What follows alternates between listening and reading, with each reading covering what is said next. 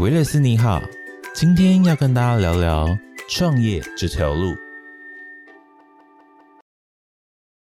创业这条路，事情难的不是重复，而是开始。创新才能让我们看见改变世界的机会。如何从梦想到现实，这令人振奋的创业之路，让我们一同启发，一同前行。大家好，我是今天的主持人雅婷。那今天的特别嘉宾呢，是我一位老朋友，他从十四岁就开始打工，从洗车场小弟，时薪二十块钱，然后到现在成为多家企业的老板。我们一起来听听他的故事吧。让我们欢迎 Daniel。Hello，我是 Daniel，我是很尬意皮卡丘的查波郎，北漂高雄打拼的冰冻金啊。好，非常开心今天 Daniel 来到我们的节目。其实第一个问题，我想要问的是，说你为什么会想要做老板？没有被生活逼到，谁想做做老板？那是因为有什么过去的经验，或者是什么经历，让你有这样子的想法吗？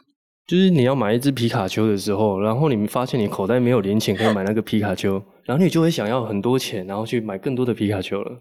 就是说，为什么是要成为老板去创这个事业，才有办法去执行？OK，其实是这样的。当时哦，我一无是处，然后也没有任何技能的时候，我去选择了做一个贷款中介的一个行业。我就呃，我就觉得业务类有可能让我赚到比较多的钱。那殊不知呢，在那里半年的一个时间，老板居然倒掉了，那个店居然倒掉了。然后呢，啊，这个公司其实就三个人，我跟另外一个同事还有老板。然后我的同事就约我说：“哎，老板都倒掉了，我们要不要一起出来开？自己做？对自己做。然后我们就是决定开始计划了嘛。我们没有钱怎么办？我们就找了第三个合伙人进来，他有钱啊，可是我们会做。于是我们第一家的这个公司就这么成立了。”就超级莫名其妙，从那个我们很感谢，就是在生命当中这个老板跑路了。从直接从那个老板的失败作为教训，可是他都已经跑路，你们应该是想说啊，这个产业可以做或不可以做这件事情，你们是想就想说他跑了，他做不来，我们自己来是吗？没有，他去骗别人钱。他去骗别人钱，所以他跑路。对对对对所以你们的中中介是合规的。合规啊，这是合规的。只是说他自己另外的产业，所以导致他呃，在这个合规的产业并没有办法好好的去执行。所以你们只好说，哎，没关系，那他不做，我们会我们自己来做。因为我们也没有工作了，所以就直接想说，那不然我们就做老板。那为什么你们会想说，老板跑路了，我不是去找其他份工作，而是要自己做老板？因为我们当时做的还不错啊。我们就觉得，哎，是不是可以来自己开一家店试试看？这样，所以就完全不会说哦害怕，或者是说，因为我自己知道很多大部分的年轻人他们在失业的时候。其实要他们直接去承担一切，说我要做老板是呃蛮少见的，大部分的都是说我会去找其他的工作，所以你们在这个心脏很非常大颗耶。其实那时候也没有想太多的想法，想说也没有任何损失嘛。嗯，呃，我们只是三个合伙人，一个我们两个会做事，一个拿钱投资我们嘛。嗯，对，所以没有任何损失的情况下，我们又对我们自己的业务能力感到非常自豪的这一个状态，哎，就毅然决然。坦白说，就是自信心过了头，所以就是说，没关系，今天我会做，虽然我没有钱，但是我有能力让别人知道我是值得被投资的。我觉得我们会会很赚钱，所以你就是这样跟你的投资者这样子说，然后他也是就是相信你们，然后直接投资。没有，他也觉得我们会赚钱，他也觉得你们会赚钱。对啊，不然他怎么会把钱拿出来？那我想问一下，请问有赚到钱吗？哎，其实我们在这一个行业，呃，也赚了一些钱。虽然不是说大富大贵，至少是开启了创业的第一条路，让我从此在这一条路上面上瘾，你知道吗？你说自己掌控自己的产业，自己掌控自己的命运的这个感觉，就是说，哦，我今天不会再受着老板跑路的失业，而是我自己可以决定我的事业发展，这个感觉。哦，我发现其实朱老板更惨，为什么？哎，你上面有政府啊，你也要缴税啊，什么之类的啊。我这个公司呢，我当时我第一次去，我们不知道怎么去宣传，嗯，我们没有客户，呃，就透过朋友这样一直介绍介绍，可是介绍到最后，你还始终还是会没有。嗯，那最后呢？我们就去印了大概六万份的传单。六万份啊？对，其实做了一个很不好的示范啦，我们就去了那人家的那种健身房外面有很多摩托车，我们就一个一个去塞，塞到晚上十二点，我们就挨家挨户的一直塞。哎，重点是我们还收到那个里长的检举，卫生组的罚单，乱丢垃圾六百块，我记得非常清楚。六百块钱，这是一个教训，一个感觉啦，就知道这件事情，嗯，没不可行。那这个产业它到最后是什么样的结果？目前还有在经营吗？后面我们就把这一个行业转型成特许的民营金融行业。所以目前从你第一个创业的内容到现在，它都还是成功的。其实改变了非常大的篇幅，所以有点不太一样，就是因应市场的需求，有做这个产业的调整以及升级。没有错，就是游戏要越玩越大嘛。那你在这个这一份产业，它稳定的时候，你刚说你在创业有一点点上瘾了。据我所知啊，就有开始去投资不同的产业类型。有我们横跨了餐饮行业，然后还有这一个公营事业民营化的一个标案，以及我们现在也有开始在进入美业，美业以及对，还有我现在最喜欢，我个人最喜欢的就是自媒体。那你可以再介绍一些比较详细一点的部分，就是例如你的餐饮的内容啊。心路历程啊，或者是说你其他的产业内容。OK，我们在餐饮行业，坦白说了，就是一个下午时间，我们在一个咖啡厅，然后我们在那边打牌，然后我们就那边讨论，哎，为什么我们这个屏东怎么不会有一个好吃的日式居酒屋？每次都要跑到高雄去，所以你们就开了。哎，我们就那边讨论，然后讨论完的时候，我们朋友就就讲说，哎，我们是真的有要执行吗？而你们你们在聊的时候就聊得很真，然后很认真，很兴奋啊，然后就讲得像真的一样。那因为讲那一群男人讲干话都是非常开心的嘛。可是有一个人认真起来了。哎，我们也不知道他为什么会这么认真。他说：“如果真的我们要来计划的话，我们明天再来约一次好不好？”他就非常心动这件事情，他觉得可执行，而且对于这个规划是觉得他是有未来性的，然后就直接说明天就来开会。对，然后我们就开始了这个居酒屋。所以这个居酒屋是你们在餐饮界的第一个投资的项目。呃，对我来说是，可是对我的朋友他已经是有经验，相当有经验的。那在你在投入像这样子新的产业类别刚开始发展啊，或者是刚开始接触的话，有什么有趣的故事可以分享一下吗？在你还没有开吃的之前，你觉得是什么样的内容？是不是店开起来有一个找个厨师就可以做菜了？这样？其实我的想法非常简单，我就问说，那我能干嘛？我能帮上什么忙？嗯，呃，除了拿钱之外嘛，嗯，我能帮上什么忙？他说你就负责把那一个，因为我们我们是标了一个眷村文化的一个这些老建筑，所以他要他要写企划，然后你要去报告，然后去拿下这个房子，他政府才会租给你嘛。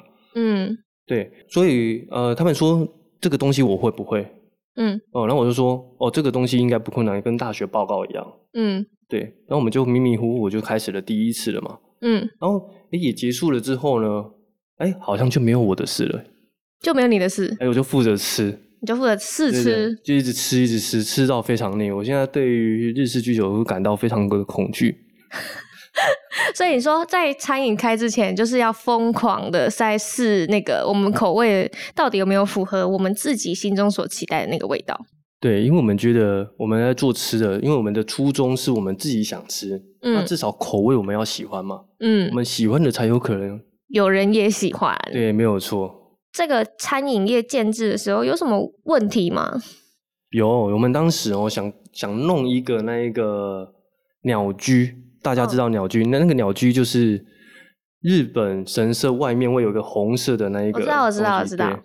然后我们我我想说，我们弄这一个东西，不就是跟那一个《神隐少女》里面一样，他爸爸妈妈走过去就会变成一只猪，哦，这样的一个景点，很多完美就会来拍照。嗯，殊不知呢，呃，政府的学者他就说，哦，你们不能盖鸟居，为什么？我非常疑惑，我要花钱为什么不行？嗯，他就说，鸟居在日本只有两个身份的人会走过去。嗯。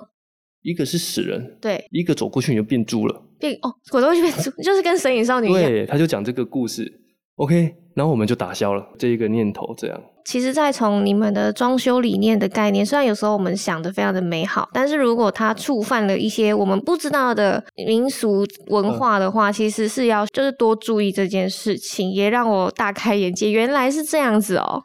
所以鸟居不是随便就可以盖，可是神社不是都会有鸟居吗？呃，神也可以走过去，神也可以走过去，对对对但是一般民众是有不好的意欲。对，就是你走过去你就要死掉了嘛。哦，他是这样跟我们讲的。所以最后就是用别的装修方式。对，没有错，就是盖了一个侧屋，比较像日本风格的这样的一个概念。后面有在餐饮业投入其他的有我们在今年的时候，我们又开了一个汕头火锅，汕头火锅，对，呃，蛮好吃的哦。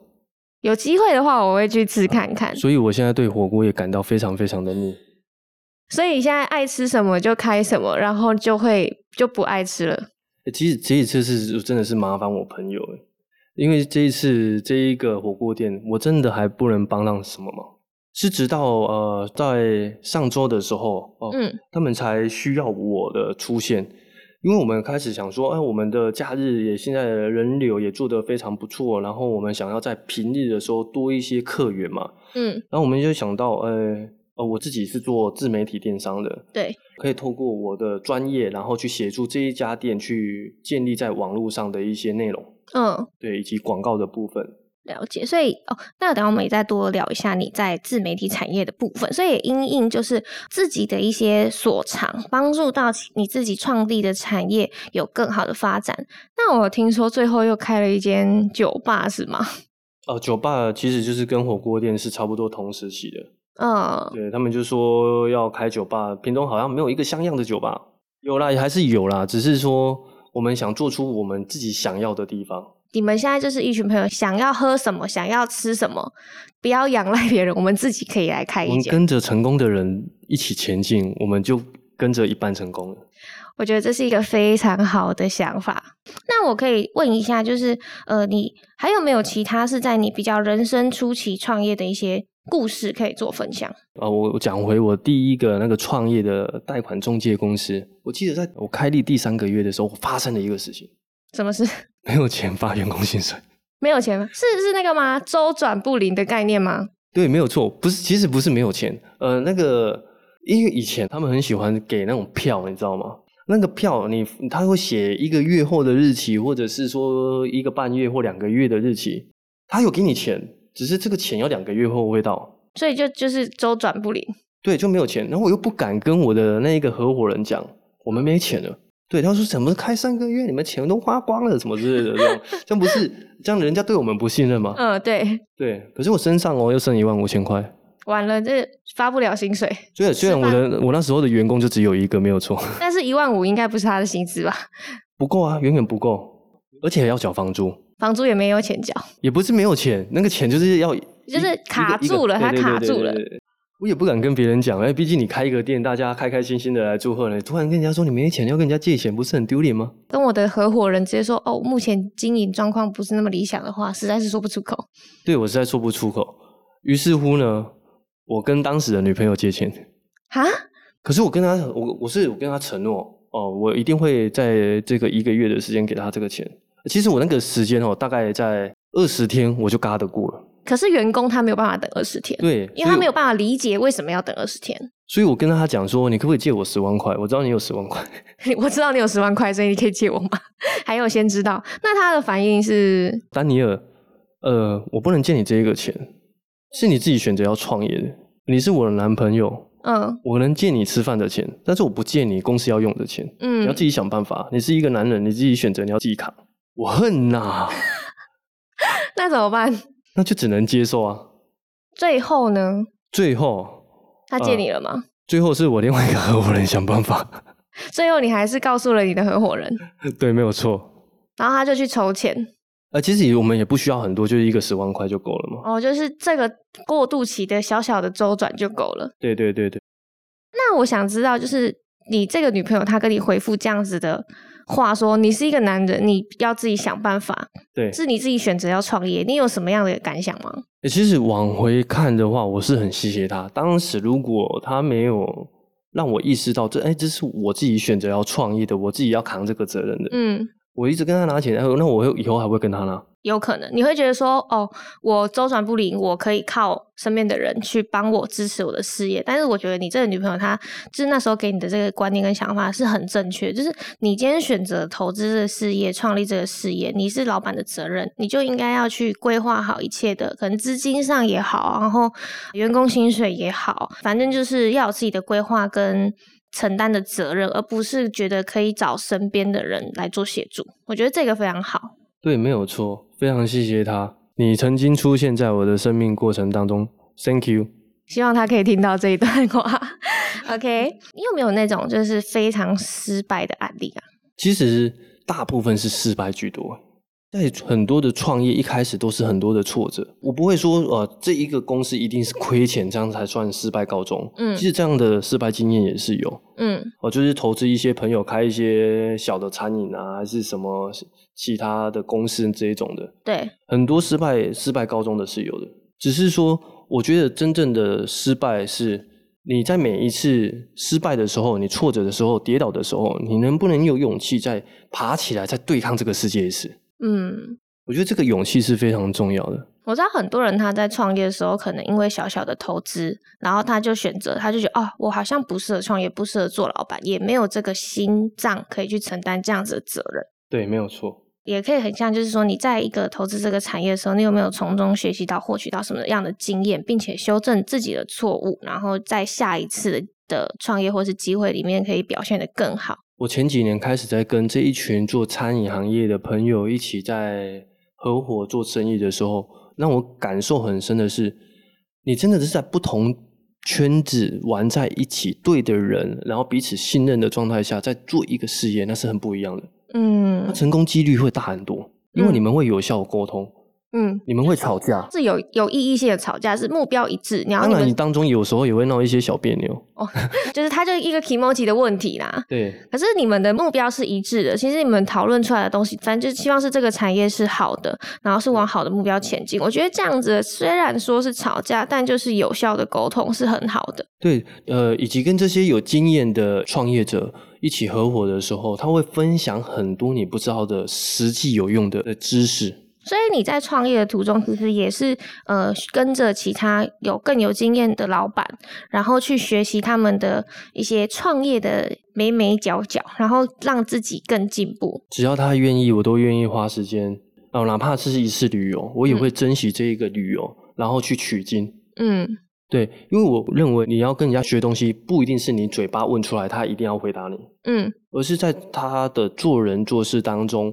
你去学习，哎，他怎么去把一个事情完成的？嗯，你会发现，哇，这一些人真的是好有效率，嗯，而且速度跟聪明才智也是很好的。对对，那我们笨蛋就会提升变聪明了吗？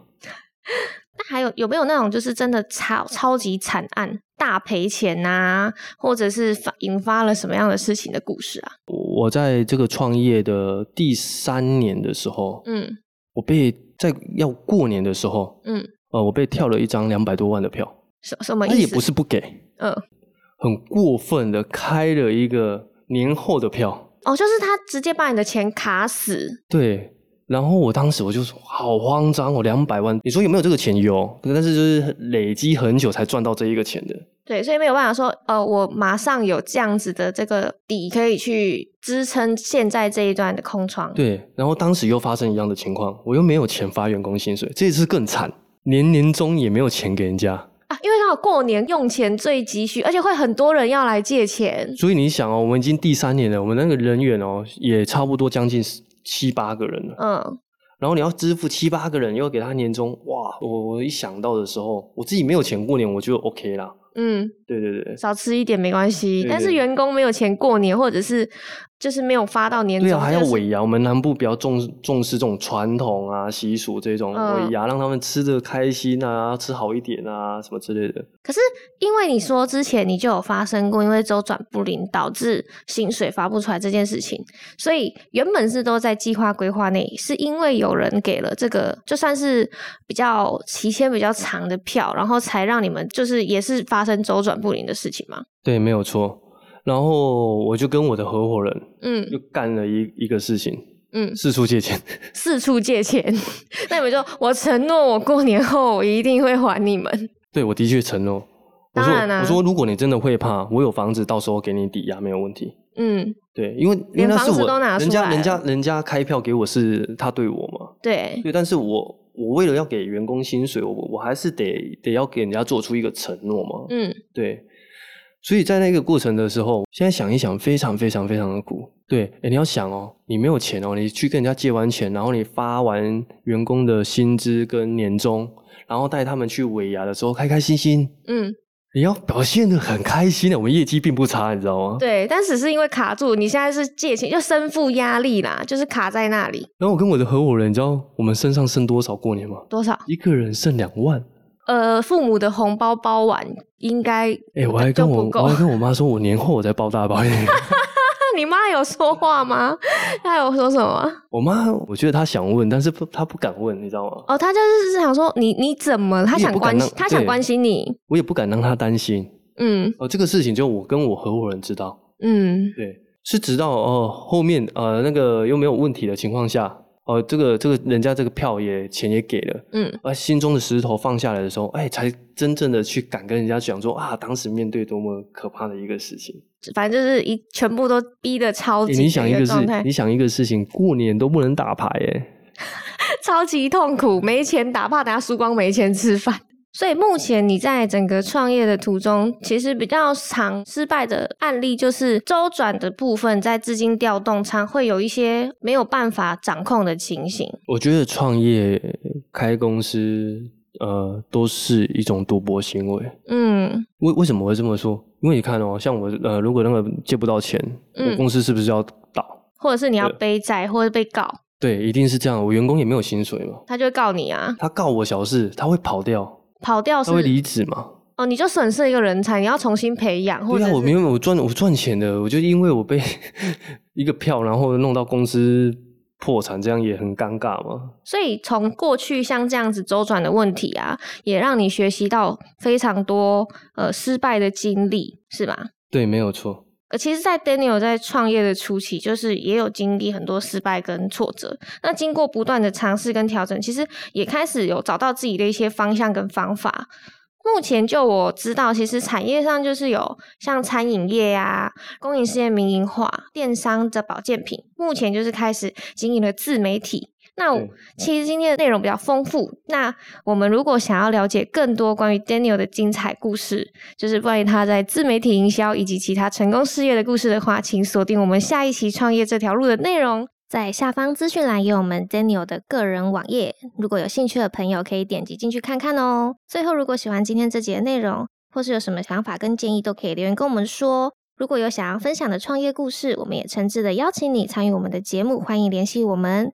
那也可以到 Apple Podcast 帮我们打五颗星留言，让我们知道。然后记得按下订阅、关注加分享，才不会错过最新的集数。然后，如果你们有实质留言鼓励，也是我们制作节目的最大动力。那我们就下期再见吧，拜拜拜